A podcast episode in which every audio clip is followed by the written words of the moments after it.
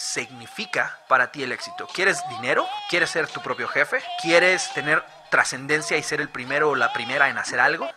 Vivir de crear no debería de ser un milagro. Las personas que vienen a este mundo a contribuir y no solo a consumir merecen mucho más que pagos con exposición. Por eso mi hermano Jorge y yo creamos The Creators Life. Llevamos más de 15 años buscando impulsar, fortalecer y democratizar la economía de la creatividad en Latinoamérica.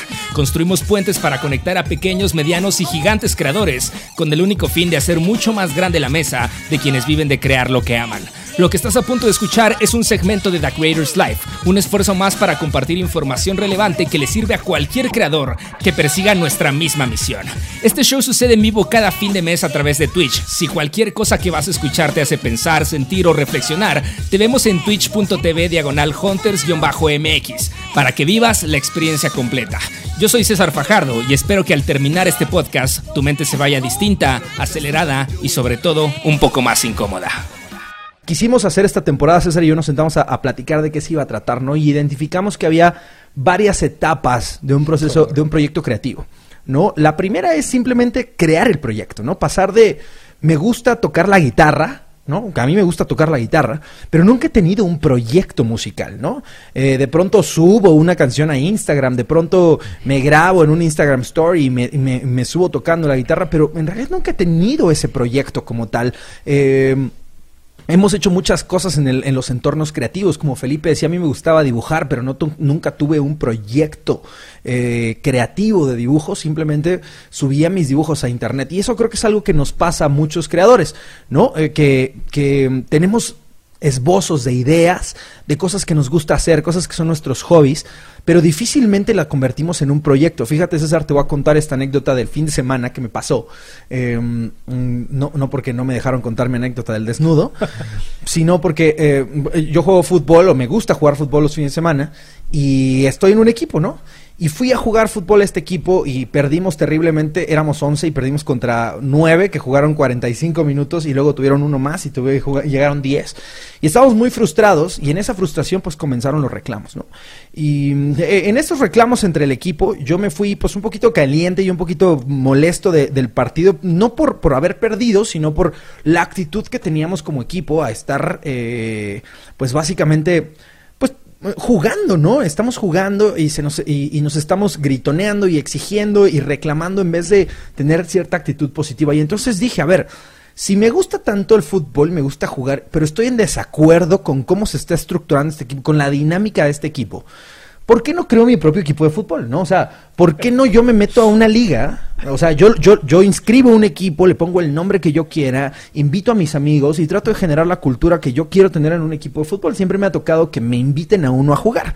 Em, mira, ya, ya se están hasta apuntando, vamos a hacer el The Creators Life Squad, ¿no? Pero al mismo tiempo dije, güey, no lo voy a hacer porque no tengo tiempo y porque no es mi prioridad.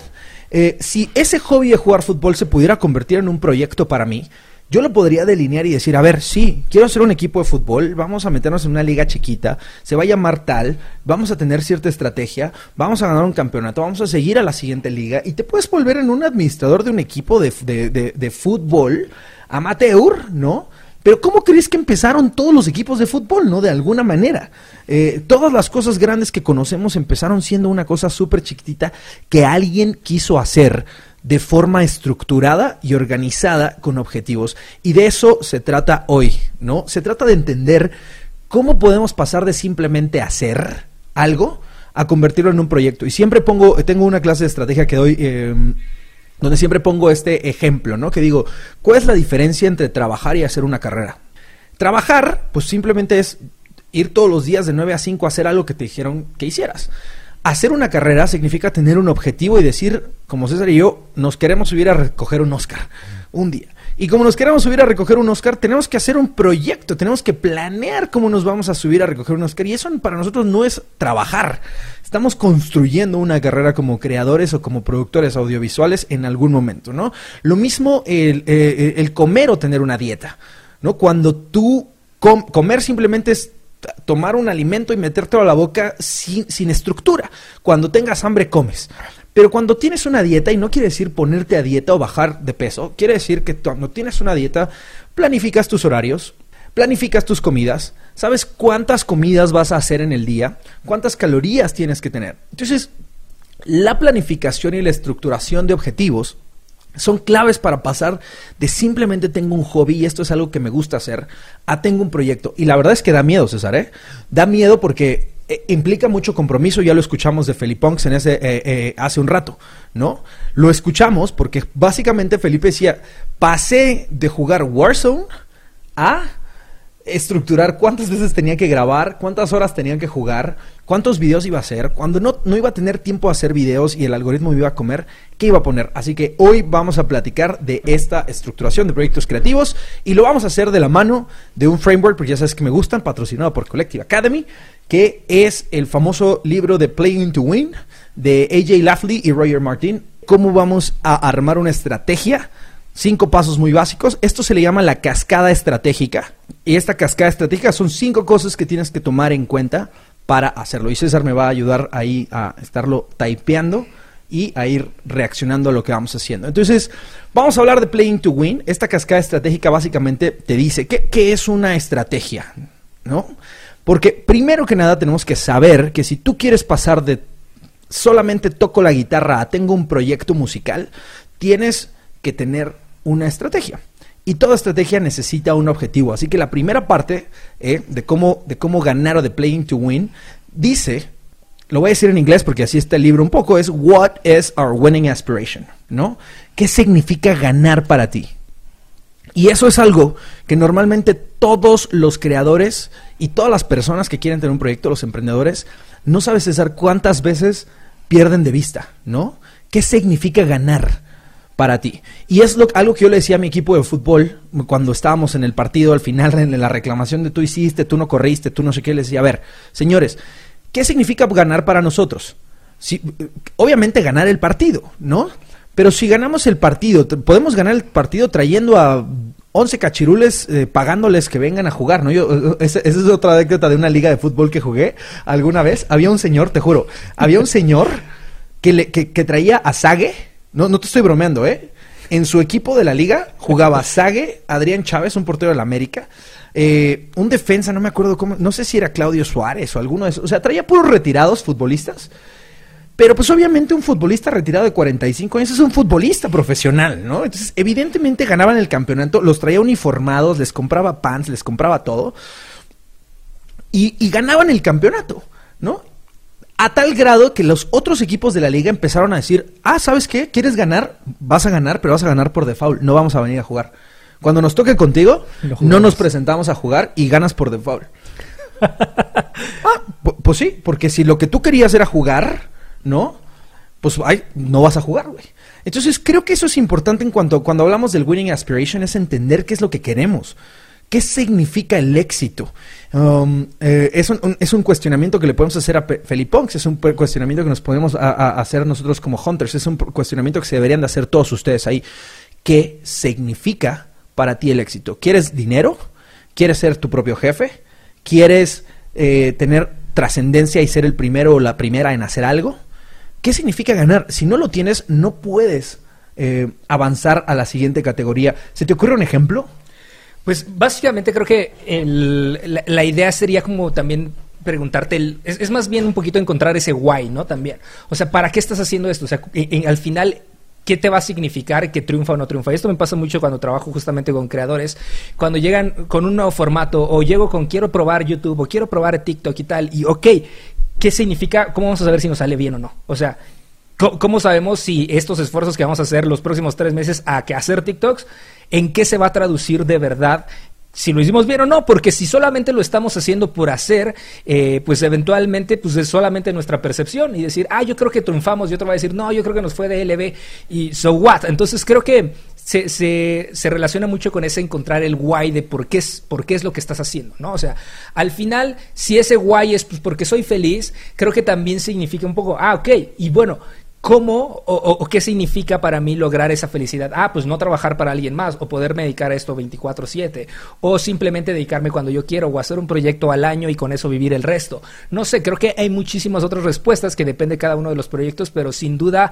creo que es de esas preguntas que muy pocas veces un creador se hace en su día a día, ¿no? Que simplemente de ¿por qué estoy haciendo lo que estoy haciendo y cómo voy a saber ¿O cómo voy a determinar si me salió bien o mal? Muchas veces son solo un número. ¿Está bien que sea solo un número? O sea, decir como tener 100 mil seguidores. Claro, porque, pero, pero tienes que alinearlo, sobre todo cuando hay más personas metidas en un proyecto, ¿no? Que esa es la segunda parte, lo estás haciendo tú. Pero regresando a mi ejemplo del equipo de fútbol, imagínate esto, ¿no? Hay 11 personas que juegan, 15 registradas en el equipo. Uno solo quiere ir a sudar no, hay uno que no le importa si gana ganar. Yo era ese, yo era ese cuando jugaba en Juan Fútbol y me, y me odiaban un poco porque eh, había gente que quería ganar, Que quería yo ganar. yo no quiero ganar, güey, yo vengo a correr y, así está cagado. Pero hay gente que le importa ganar y, el hecho de no tener esas expectativas claras en el equipo. Claro, hay gente que viene a correr, hay gente que quiere ganar, hay gente que, ¿sabes? Hay gente que quiere ser campeona de la liga. Eh, entonces, eh, si tú dices, yo quiero ser, voy a frasearlo de una manera utilizando mi ejemplo. Tú dices, yo quiero ser campeón de un torneo de fútbol. That's my winning aspiration, ¿no? Eso es lo que yo quiero hacer. Quiero ganar. Hay muchas formas de ser campeón, pero tener claro que tú quieres ser campeón de un torneo de fútbol te pone en un camino muy claro. Vamos a la siguiente punto, porque una vez que yo digo, yo quiero ser campeón o yo quiero publicar un disco. Quiero tener un disco mío en internet. Ah, ok. Ya eso es, esa es, es una meta bien clara. Quiero publicar un disco. Ahora, la segunda parte de la cascada estratégica dice que una vez que ya sabes qué quieres, cuál es tu winning aspiration, tienes que decir dónde vas a jugar. Tienes que delimitar el terreno de juego. Porque obviamente es es muy diferente decir quiero ser campeón de un torneo de fútbol, pero la pregunta que yo te voy a regresar es, ¿quieres ganar la Champions? ¿Quieres ganar la Liga MX? ¿Quieres ganar cualquier torneo de fútbol? ¿No? Eso, eso es bastante importante. ¿Quieres tener un disco? Perfecto. Pero quieres tener un disco, puede ser de 10 canciones, de 15 canciones, quieres tener un... ¿Cómo puedes delimitar el terreno de juego en el que vas a jugar? Felipongs lo dijo muy bien, ¿no?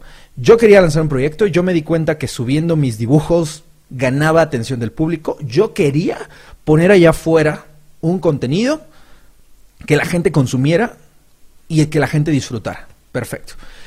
Eh, creo que su problema no fue, o bueno, más bien su issue no fue cuál es mi winning aspiration. Creo que su éxito viene en dónde voy a jugar.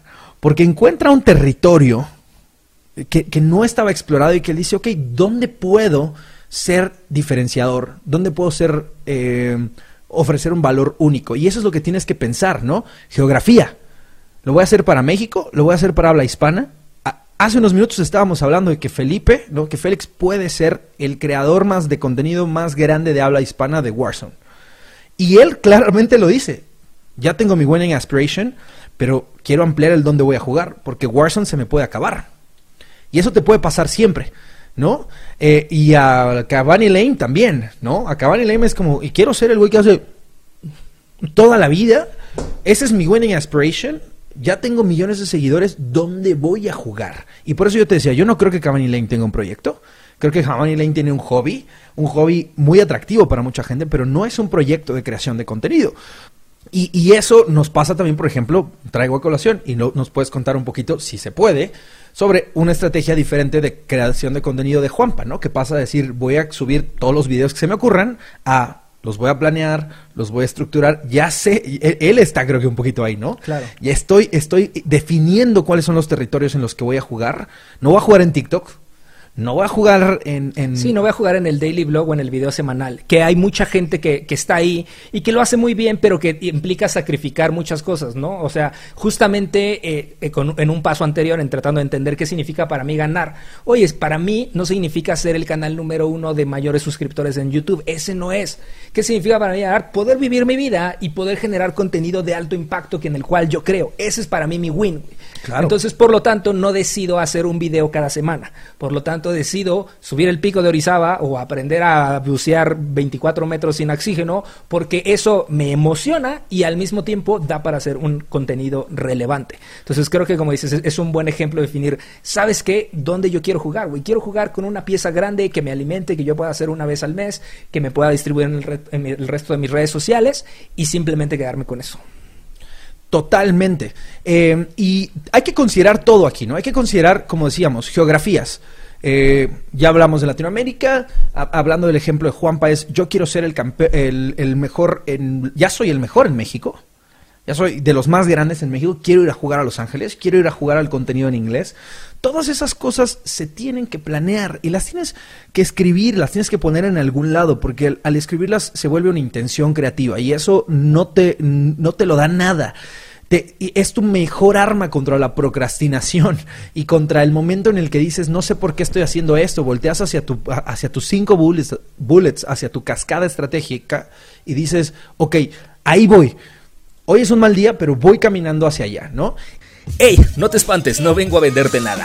Solo quería recordarte que esto que estás escuchando es parte de The Creators Life, que como ya te dije es un show en vivo por Twitch, pero también es una comunidad de más creadores que como tú están construyendo una carrera de su pasión. Si quieres unirte a esta comunidad hay dos formas. La primera es que te unas al canal de Telegram. Simplemente en cualquier navegador teclea t.me diagonal Creators Life. Y la segunda es que te suscribas al newsletter donde enviamos todos los takeaways de los shows mensuales. Entra a creatorslife.substack.com y listo. Ahora sí, me callo y sigamos con el podcast. La siguiente etapa es muy importante porque es, ok, ¿cómo voy a ganar? ¿No? Ya sé cuál es mi, mi aspiración para ganar y ya sé dónde voy a jugar. La tercera parte es cómo pienso ganar, cuál es mi propuesta para ganar, ¿no? ¿Cuál es mi value proposition? ¿Cuál es mi ventaja competitiva? Y me encantó lo que dijo Philip Bonks, ¿no? Lo que dijo es, mi ventaja competitiva es que yo vi todo lo que estaban haciendo en gameplays y dije, nadie le está metiendo storytelling a este pedo. Nadie está mezclando videos de Rambo con Warzone, metiendo una ilustración. Nadie está haciendo esto. Yo tengo esta fórmula única que nadie puede poner sobre la mesa más que yo. Y eso es algo que te quiero decir a ti, amiga y amigo creador, es que sí, todo ya se ha dicho en esta vida, pero nadie lo ha dicho como tú. Nadie lo ha dicho como tú. Tú tienes un set de cosas muy particulares que te hacen un ser único y repetible. Y cuando te des cuenta que eso es lo que va a hacer original a tu contenido, porque se vale inspirarse, ¿no? Se vale robar como un artista, pero al final del día, la conjunción de todas estas cosas, este show está inspirado por mucho, por muchas cosas, pero la conjunción de a mí me gustan estos temas, leo estos libros, a César le gusta producir, eso arroja el resultado de lo que están viendo hoy. Porque podemos regresar a eso, es justamente, ¿dónde voy a jugar? A ver, si quiero ser un campeón de, de un torneo de fútbol, pues bueno, voy a jugar en la Ciudad de México.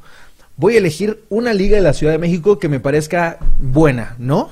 Entonces ya estoy haciendo el Where We Will Play. Perfecto. Voy a elegir la liga del Colegio México. Ya estuvo. ¿No? ¿Cómo voy a ganar en esos mercados? Pues bueno, eso implica que tienes que hacer algo de research. Tienes que investigar quién está ahí, ¿no? Eh, yo tendría que irme un par de semanas a ver qué equipos están inscritos, cómo juegan. No tengo que ser un genio ni un científico del fútbol ni haber ido a la academia del Real Madrid o del Johan Cruyff. Solamente tengo que decir, bueno, estos son los que juegan, más o menos están en este nivel. No puedo llegar con César y con, ¿quién dice aquí que es el tronco? Con el Marru, ¿no? No puedo llegar con el Marro y con César eh, y decir, vamos a ganar la liga de... de porque pues, me va a costar trabajo. Si lo que quiero es divertirme con mis compas, a lo mejor tengo que ir a otro lugar, a la cascarita de los domingos del Parque México. Eso es lo que tengo que hacer, ¿no? ¿Cómo voy a ganar? Tiene que ver con esta, este valor, esta propuesta. Y hablando del deporte es bien fácil, ¿no? Es decir, bueno, pues puedo irme por la derecha, puedo tener un equipo más rápido, pero hablando de la creatividad, tiene que ver con ese valor único que tú le aportas al mercado. Em, cuarto punto, y cuarto punto es que, me encanta. ¿Qué capacidades debo de tener para ejecutar esta estrategia? ¿No? Entonces, regresémonos al ejemplo de Felipongs. Eh, del último círculo. ¿Qué capacidades debo de tener para ejecutar una estrategia para ganar? Bueno, tengo que saber editar video. ¿no? Si quiero ser un creador de contenido que se, que se va a basar en YouTube, tengo que saber editar video. Tengo que saber ilustrar. Tengo que quitarme el miedo de hablar frente a un micrófono. Ah, y luego viene lo de Twitch, ¿no? Y ahora tengo que enseñar mi cara. ¿Qué, qué, qué, qué piensas, César? ¿Cuáles son las capacidades que te ha tocado desarrollar a ti en, eh, en, en este tiempo que estás como creador? Y eh, esto lo hemos hablado un par de veces en el sentido de que entre más habilidades tienes, pues de alguna forma eh, dependes de menos gente para lograr algún, algún objetivo como esto, ¿no? Entonces creo que también eso es importante en el sentido de que si tú puedes editar o, o, o siento que mu muchos de los proyectos creativos con los cuales yo me he enfrentado, con los cuales he trabajado, siempre es muy común decir, es que no tengo a quien me haga el logo, es que no tengo a quien me haga el guion, es que no sé quién me lo va a editar, es que estoy buscando a alguien que me vaya y me grabe, porque yo soy bueno editando, no sé quién me graba. Entonces, siempre hay estos pequeñitos limitantes que te bloquean en el crecimiento natural de tu proyecto. Y es, pues al final no eres lo más habilidoso en todo, no puedes hacer bien todo. Entonces, aquí hay siempre dos opciones. O aprendes un poquito de todo y, le pierdes el miedo a, las cosas imperfectas, en el sentido de, pues voy a lanzar esto y va a salir mal. Por ejemplo, este show, como ya te decía, y sucede, y, y parece que es una de las grandes cosas que a la gente le gusta, es que se hace en vivo, en el sentido de que, pues hay muchas slides que no están, a veces nos rompemos, a veces Jorge sale para allá, etcétera. Pero, a ver, eh, para que yo tratara de que eso no sucediera, tendría que haber convencido a una tercera persona más de que está ahí sentada y moviendo los controles. Y eso habría hecho que tal vez entonces no coincide con Jorge en el horario y no sé si podemos venir y hay una pandemia y existen muchos otros eh, elementos que pudo, haber hecho que este proyecto pues deje de suceder porque necesitamos a alguien y yo no quiero que la gente vea que, ay, ¿cómo que voy a estar escribiendo los slides en vivo? En el momento en el que pierdes esa imperfección, pues también entonces aprendes a, ceder y a, delimitar exactamente cuáles son las capacidades que de verdad necesito y cuáles tal vez puedo prescindir y hacerlas yo o, pagarle a alguien para que más las haga en el caso de que haya algún presupuesto. Pero creo que sí es importante, como dices, tener un listado tal cual, es decir, qué capacidades eh, están. Y algo que creo que me parece valioso, Jorge, y retomando el tema de Juanpa, eh, con el punto anterior y con este de que, cómo piensas ganar, es entender que también qué te hace único. ¿Qué acceso tú tienes a algo que nadie más tiene acceso? Y, digo, retomo el tema de Juanpa porque uno de los conceptos que hacemos con él es el Juan Paracaídas, ¿no? Que es básicamente donde tira gente en paracaídas. Y ese es un proyecto que pues probablemente nadie más en, el, en, México puede hacer, ¿sabes? Como él lo hace. O sea, él eventualmente dijo, a ver, yo me puedo hacer, soy paracaidista, puedo hacerlo y tengo el contacto de la gente que lo hace y la gente me va a contestar, pues voy a hacer un tema donde tiro a la gente en el paracaídas, porque nadie más lo puede hacer, o sea, no hay, nadie más lo puede duplicar. Así que este es mi proyecto. Entonces identificas cómo pienso ganar y qué habilidades son las que tengo que también me hacen único, ¿no? Totalmente. Y creo que estas, estos capabilities que decimos es eh, tienen que ver mucho con habilidades y herramientas ¿no? Que tienes que tener claro que necesitas para ese proyecto. Eh, eh, regreso al ejemplo de, creación musical, ¿no? Hay una diferencia, yo, soy manager de un par de artistas emergentes y, y, ellos obviamente tienen un camino, para ellos ganar significa un Grammy, ¿no? O sea, para ellos winning aspiration tendría que ser, oye, yo un día me tengo que ganar un Grammy, porque soy un artista eh, que quiere tocar, pero habrá otros que digan, no, a ver, yo con un día tocar en el Vive Latino, me conformo. O sea, ahí ya gané. Ya gané. Habrá quien diga, oye, no, yo la verdad, con tener 300 mil plays al mes en Spotify, con eso estoy. Tu winning inspiration puede ser numérico, puede ser grandísimo, pero tienes que tenerlo. Eh, y, eso va decantando en todas las otras cosas. Porque una cosa arregla la que sigue. Si, si le cambias el objetivo y si dices, yo quiero tocar en el Vive Latino, porque yo así se los digo, a ver, ¿cuál es tu winning aspiration? Y no tiene que ser el permanente, ¿eh? puede ser el de los próximos tres, tres, años. Sí, la duración de la estrategia. ¿también? Ajá, la duración de la estrategia. Entonces es, ok, yo en los próximos tres años, para mí ganar sería abrirle un concierto a un gran artista en un festival. Perfecto, vamos a trabajar por eso vamos a entender, ok, qué músicos hay, quiénes son sus managers, cómo nos acercamos a ellos, cómo creamos una relación, hay que hacer un collab en algún momento para generar ese rapport. Entonces, se pueden bajar estos capabilities específicos a partir de la parte de arriba. Por eso, por eso se le llama cascada estratégica, ¿no? Y finalmente, hablemos de los sistemas de gestión. Eh, que básicamente yo les llamo, para hacerlo más fácil, qué hábitos ¿no? O qué cosas, en el libro le llaman management systems, ¿no? Estructuras, medidas requeridas para que constantemente vayas llegando a esa meta. E, entonces, si, si el Miguel Ongas y Marru y tú y yo queremos hacer un equipo para ganar, ¿no? Pues probablemente el sistema de gestiones necesitamos ir a correr todos los días por la mañana para, para ganar condición. Necesitamos entrenar una vez a la semana. Porque, y esas son cosas que te, que te delimitan el progreso. Es bien importante que sepamos que cuando tienes un proyecto necesitas monitorear el progreso, porque si no, las cosas se vuelven binarias. ¿Gané un Grammy o no lo gané? ¿No? Y no sé si avancé hasta que gané el Grammy. No sé si avancé hasta que gané el Oscar, porque eso quiero hacer. ¿Cómo sé que voy progresando? Entonces, si hablamos del equipo de fútbol, tendríamos que tener sistemas de gestión sobre, mira, nos tienen que meter máximo un gol por partido.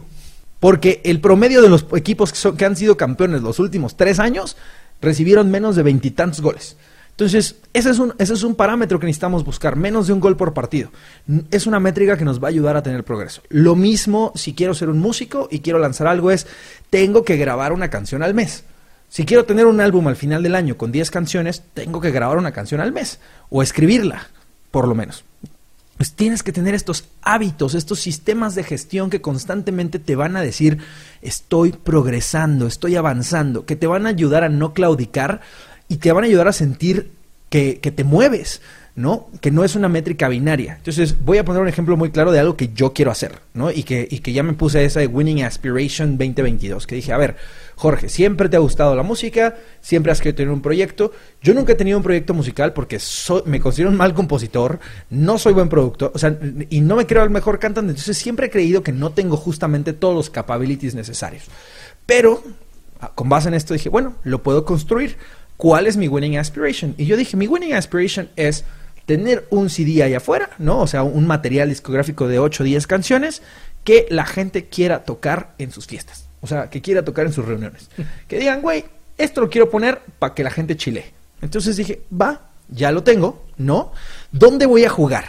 Entonces yo me acordé, ahorita estoy, estoy acordándome mucho de esas épocas, o sea, e, e, en pandemia he notado que está creciendo mucho los playlists estos como de pues para trabajar o para chilear o para entonces estoy encontrando un nicho que quiero no de decir quiero estas canciones. Particularmente quiero estas canciones de estos autores targeteado a esta década de gente que se va a volver viejita como yo no que ya no va al antro que ya no escucha las rolas del TikTok pero que siguen escuchando sus oldies. Y yo les quiero ofrecer una nueva versión sobre sus oldies. Entonces es ahí es donde yo voy a jugar no cómo voy a ganar ¿Cuál es mi unique value proposition? Es el tipo de arreglos que quiero poner, ¿no? Nadie puede cantar esto de esta forma, con estos arreglos como yo.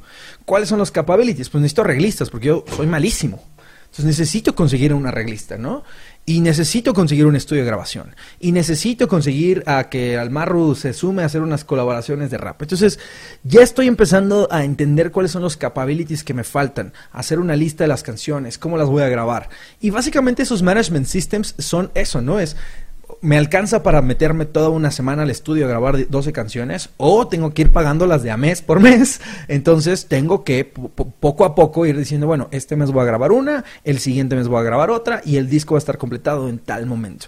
Entonces ese me parece que es un ejemplo muy, muy, muy sencillo de cómo rápidamente puedes decir, pasar de me gusta tocar mi guitarra los domingos cantando los covers que más me gustan, a voy a tener un proyecto de covers allá afuera y eventualmente vendrán otras cosas con cómo vas a lanzar las canciones, si realmente quieres que tengan muchos plays o no, si lo vas a distribuir entre tus tías y, y tus tías se la van a pasar a las amigas de las tías y entonces así va a funcionar. Todavía no lo sé porque no he llegado a ese momento, ¿no? Pero lo que sí sé es cómo puedo pasar de, de, este momento de me gusta tocar la guitarra y ese mismo análisis es el que hago con el, con el equipo de fútbol, que digo, no lo voy a hacer porque sé lo que tiene que tomar para que yo tenga un equipo de fútbol de los compas y no me, no me da la gana hacerlo. Entonces prefiero ir a mi equipo de fútbol de siempre a que me griten que corra más rápido o que me barra o que le rompa la pierna a alguien porque hay tres o cuatro personas que tienen otro winning aspiration, pero creo que también eso te puede ayudar y te da mucha claridad, César, a, elegir muy bien los, los, las apuestas en tu vida, ¿no? En cuáles realmente tú vas a jugar para ganar y vas a ser, va a ser tu proyecto y en cuáles sabes perfectamente que es tu hobby y no te vas a frustrar por decir por qué no soy eh, el pintor, el artista, el ilustrador que México espera, porque lo haces para pasártela bien. Oye, tengo me, está encantando esto que dices y mientras lo estás diciendo he estado como pensando un poquito justamente en, el ejemplo de esto que estamos haciendo ahorita, que es The Creator's Life.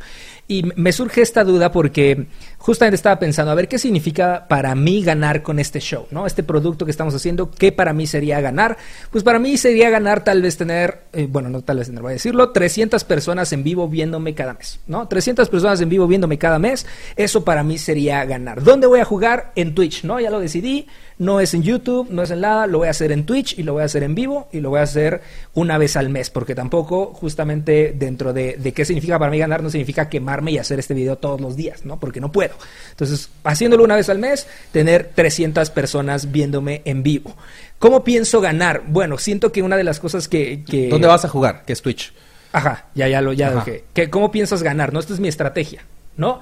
Mi estrategia es, y, y lo hablábamos, es cómo puedo tomar este contenido que sucede aquí una vez y adaptarlo en millones de formatos para que la gente sepa que esto está sucediendo y no solamente se consuma aquí y eventualmente hacer un poquito de report y la gente venga. Pero también está un poquito con la estrategia de decir, bueno, puedo traer invitados porque una de las capacidades que tenemos o, de las cosas que nos hacen únicos es que cuando tenemos un network suficientemente grande como para traer gente, que puede traer gente, ¿no? Como lo acaba de suceder ahorita con, el último círculo, que mientras él estaba presente, había 150 personas viéndolos en ese momento simultáneo. Entonces, eso se puede replicar. Eh, y, o puedes renunciar cada, cada o show. renunciar a Platzi cada show y también llegar a esos números. Y también llegar a esos números, ¿no? puedes decir renuncia a Platzi otra vez. Ahora, lo, lo, que me, lo que me queda pensando, por ejemplo, ¿qué capacidades necesito? Bueno, entonces ahí puedo hablar, ¿no? Si esta es mi forma de llegar, necesito a alguien que vea todo este material, que lo corte, que lo edite, que lo publique, que cheque cómo está, ¿sabes? O sea, que haga el contenido en cascada y, y tenga y viva en diferentes lados. ¿Qué hábitos tengo que tener? Bueno, pues probablemente eh, el primer error, ya, el primer hábito ya la cagué porque no está grabando la cámara. O sea, ese ya, ahí ya estuvo el primer error. Lo siento, José Carlos, no está grabando la cámara, no le puse rec, pero por ejemplo, esos hábitos me imagino que también son, ¿no? O sea, claro, cuidar muy bien, tal vez sí tener un productor aquí que justamente cheque que esté grabando la cámara, que esté grabando el audio, etcétera, etcétera, etcétera. Mi duda aquí puntual es, ¿En qué momento? Porque hay, por ejemplo, hay ciertas habilidades o ciertas capacidades que yo podría tener y cuándo es bueno usarlas y cuándo no. Porque tal vez ahorita, mi, ¿qué significa para mí ganar? Te digo, son 300 personas en vivo, ¿no? Constantes. Eh, pero siento que para llegar a ese número, pues lo, lo, quiero hacer paulatinamente, quiero ir construyendo el proyecto. Sé que si mañana o el siguiente mes invito a Juanpa, pues probablemente voy a llegar a ese número, ¿no? Eh, pero, pero tal vez digo, güey, es que mi show todavía no está en el punto en el que quiero que llegar a ese número. No, todavía no quiero tener esas 300 personas. Quiero ir construyéndolo poquito a poquito, dominar mejor esto, tal vez sí ya tener a alguien ahí, tener, lógico, estos errores de no tener, de no darle rec, ya tenerlos resuelto antes de quemarme esa, esa, esa estrategia. Eso, ¿dónde lo tendría que yo considerar? Eh, eh, es una grandísima pregunta la que haces, César, porque justamente es pues nuestro siguiente show, ¿no? O sea, lo que por eso lo partimos en este momento, ¿no? Partimos este show porque dijimos, ¿cuál es el de qué va la tercera temporada de Creators Life? Y dijimos, vamos a partir el proceso creativo. La primera parte es tener un proyecto. Pasar de no tengo nada a tengo algo y lo tengo ordenado, estructurado y ya está ahí. Como te decía, con mi álbum en mano, con el show que nosotros queremos aquí, ¿no? Que hoy creo que dimos un gran paso, es cuando dices, ok, viene el Discovery Ahora ya quiero que el mundo lo vea. Ahora ya quiero que la gente lo encuentre. Y para hacer ese discovery, hoy hablamos de varios easter eggs, ¿no? Hablamos de cómo te descubren en TikTok, de cómo jalar audiencias de otro lado, cosas que acabas de tocar. Pero es un proceso completamente distinto. Probablemente sí paralelo, pero no, lo, importante es que lo separemos, o para mí es importante que se separe la creación del crecimiento. Em, ejemplo, caso muy claro, lo que nos, ha pasado en Collective Academy, y, y Pato no me va a dejar mentir. Llevamos seis años con, con esta neuniversidad. Y desde el año uno todo el mundo decía, pero ¿por qué no le meten un marketing super cañón para que la gente se entere? Porque esto está buenísimo. Porque todavía no está el producto que queremos. Entonces, yo no quiero traer a 150 mil personas a tener algo que no, yo no considero que es lo mejor todavía, ¿no? Entonces, eh, en mi estrategia del disco, yo es una cosa completamente distinta a la que le digo a creadores que quieren ganarse un Grammy. Yo le digo, güey, saca una tienes que sacar una canción al mes. Punto, güey. Oye, que quiero hacer un disco. No te, no te puedes encerrar dos años a hacer un disco, güey. En esta época, quieres crecer, güey, sacas una canción cada seis semanas hasta que llegas a este punto y luego, bla, bla, bla, y, haces colaboraciones. y Son estrategias diferentes. Em, pero por eso, por eso es importante primero hacer este trabajo estratégico. ¿Qué significa ganar? ¿Qué, qué, ¿Dónde vas a jugar? Eh, son las preguntas que todavía tú y yo seguimos respondiendo en este momento, ¿no? Tú me dices, oye, yo quiero 300. Yo te puedo decir, yo quiero más Felipongs, güey, ¿no? O sea, para, para, mí un Felipongs es más grande que 300, ¿no? Eh, y eso lo hemos platicado mucho de Hunters. Es si de este show mañana regresa un güey, mañana regresa el, el, Marrujo, el Miguel Onjas, eh, el Laura, Ana, y dicen, aquí está, güey hice esto, lancé mi show, ¿cómo se llama? nunca me acuerdo de su nombre, legalmente creativo. Legalmente creativo, sí. Legalmente creativo, ¿no? Que la ves estando en el show y luego la ves dos meses después y dices, güey, ya lancé mi podcast y ya hice esto, ya...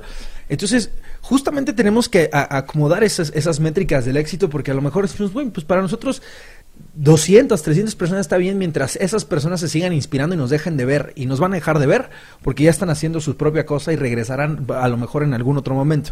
Entonces, ese, ese momento en el que estás este, acomodando tu, tu producto y tu proyecto y haciendo tu estrategia para ganar, y una vez que ya la tienes, una vez que dices, esto es lo que quiero hacer, me parece que eh, el paso intermedio entre, entre eso y el growth o el, o el, o el discovery, llamémosle, es hacerlo, ¿no?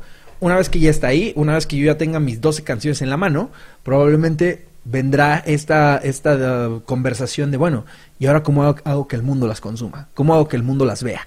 Pero me encantó la, la, pregunta que dices, ¿no? Que es, Sí, el canal de Danito Miao que está increíble, ¿no? Eh, eh, y que por ahí también tenemos que empezar a hacer colaboraciones. O sea, para mí la, la, la esfera se termina de redondear cuando los creadores de Latinoamérica comenzamos a atrevernos a crear mucho más, a colaborar mucho más y tenemos estrategias claras de dónde ganar. Y por ahí hice un thread de Twitter, ¿no? Eh, hace poquito, que hablaba de eso, por ahí se, los ponemos en el, en el, en el chat.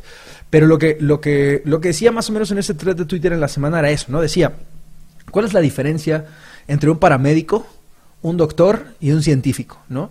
Y la diferencia entre un paramédico, un doctor y un científico, que los tres tienen el propósito de salvar vidas, es la escalabilidad. Pero los necesitamos a los tres. Necesitamos al paramédico. Porque si chocas mañana, ningún científico te va, te va a salvar.